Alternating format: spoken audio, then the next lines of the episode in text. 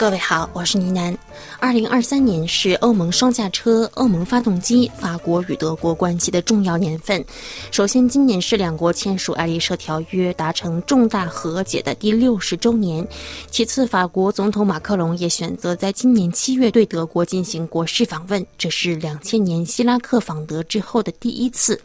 在新作《夜晚，当我想起德国大使回忆录》这本书当中，享法兰西大使终身。荣誉的法国外交官马腾对目前法德两国在能源战略、欧洲防务与美国关系、俄乌战争等问题上的分歧进行了剖析。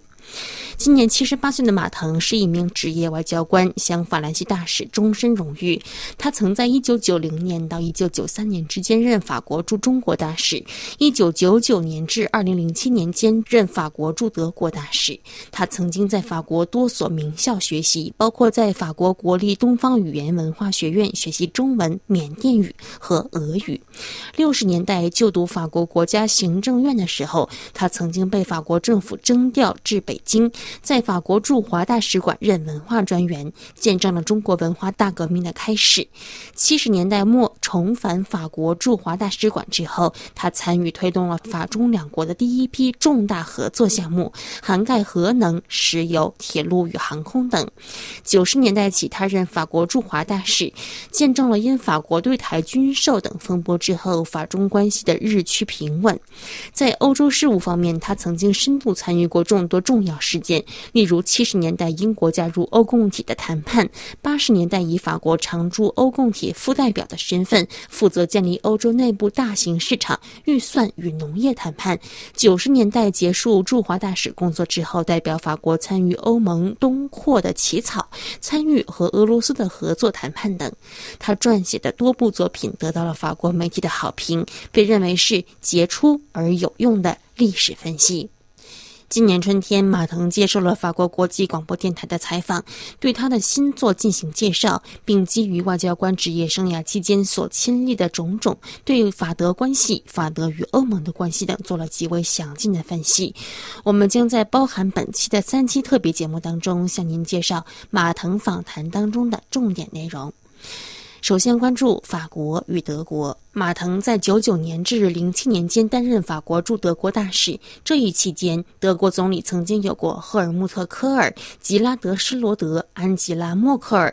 马腾曾与他们一道参与了所有的欧洲重大协商，而法德关系正是欧洲重大协商的核心。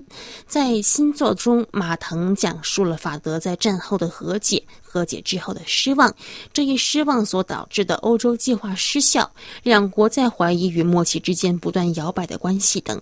这部作品的题目是《夜晚，当我想起德国大使回忆录》，取自半生都在巴黎度过的德国诗人海涅的诗作《夜思》。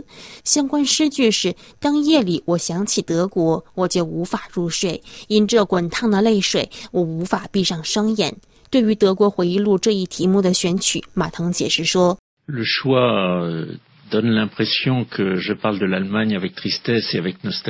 我选了这句诗作作为回忆录标题，可能给人的印象是我在书中带着悲伤和怀旧的心情去谈论德国。首先，我选择这个标题是因为我很喜欢他。在我看来，海涅是最伟大的德国诗人，他的浪漫主义力量令人动容。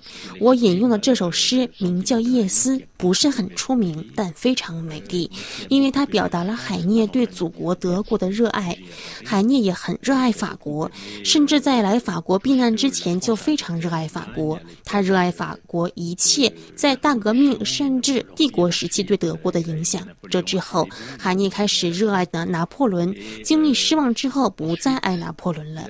他对德国其实也有点失望，对法德关系也感到失望。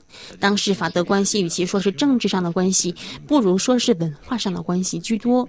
我认为。这也基本上可以总结我自己和德国的关系。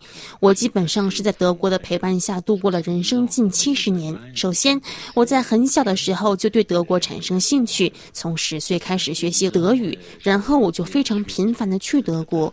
我参与的欧洲事务通常都是与德国同僚共事，与德国一起创造欧洲。我的这部回忆录确实是一本有关失望的书，因为我们对法德两国在二十世纪五十六十七十年代抱有的希望，两国可以一起做事的希望逐渐消散了。如今，我们拥有高度组织化且无所不在的法德关系，这种关系甚至变成了一种由高度频繁的会议所代表的仪式。这种形式当中，法德关系无疑变淡了，也许人们失去了信念。上一次法国总统对德国进行国事访问是在二十三年前。我现在仍然记得希拉克总统的那次出访，因为我直接参与了访问的组织筹办。当时我在柏林任法国驻德大使，我们当时都觉得那一次可能是最后一次法德元首会谈了，因为在建设欧洲问题上，两国出现了严重分歧。德国想要把自己的影响力向东扩展，可法国不愿意这样。法德之间像这种分歧在那个时候非常。多，无论如何，见面总比不见要好。我也希望这次马克龙访问德国能够被后世所记得。当然，这是一场非常仪式化、充满了既定模式的会面。我希望双方能够在照章行事之余，找时间进行真正意义上的对话。法德关系从一开始就存在着误会。当然，我们都需要欧洲，我们都需要一个非常牢固的法德关系。但我们在这方面并不是全然相同的。我在之前一本主要谈论中国的回忆录当中引用过中国总理周恩来的一句话，我非常喜欢这句话，那就是“同”。床异梦，对于法国和德国这两个大国来说，他们在欧洲问题上好比是睡在同一张床上，但做着不同的梦。法国这边，我们都清楚地意识到，战后法国需要一种力量来重新站起来，这个力量就是欧洲。在欧洲内部，这个力量就是德国。但是德国那边需要的却是修养复健。我认为，在欧洲计划最初几年当中，法德双方都很清楚地意识到，我们必须走这条欧洲道路。法国方面从一开始就认为，创建欧洲意味着创建一个欧洲人的欧洲。在这个欧洲当中，法国人准备为了欧洲的主权利益而放弃部分国家主权利益，这正是目前马克龙的理念。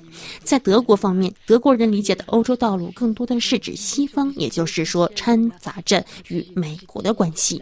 我们法国人一直以来都没有明白这一点。对于德国人来说，欧洲人可以自己在内部组织起来，但不能和北约进行切割。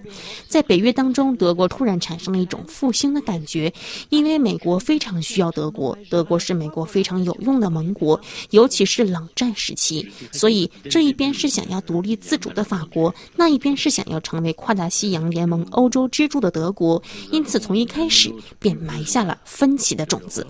不过，这并不妨碍欧洲道路的发展。我们逐渐羽翼丰满，先是团结了英国，之后团结了南部欧洲，再之后团结了欧洲东部国家。我们还把这个团体的名字改成了欧洲联盟，以便于听起来更加团结。但现实是什么呢？现实是我们越来越不团结了。从根上找原因的话，恐怕是因为法德各自已经恢复了元气，但恢复的方式十分不同。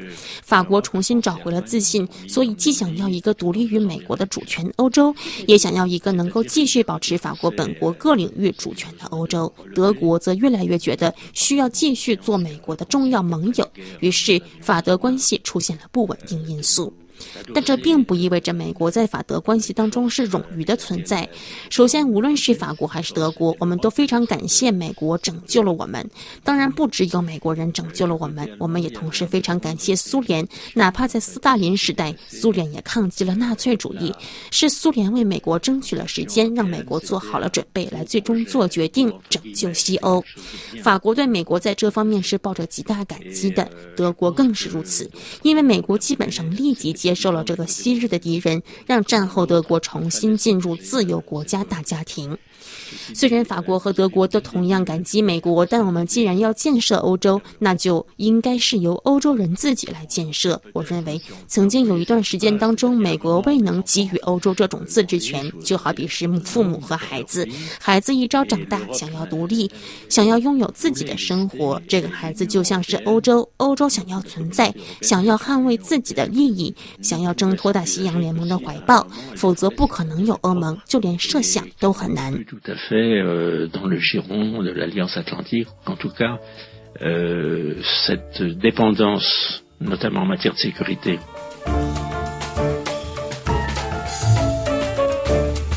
好了，以上是法国国际广播电台大使看法的专题第一集，我是倪楠，下期见。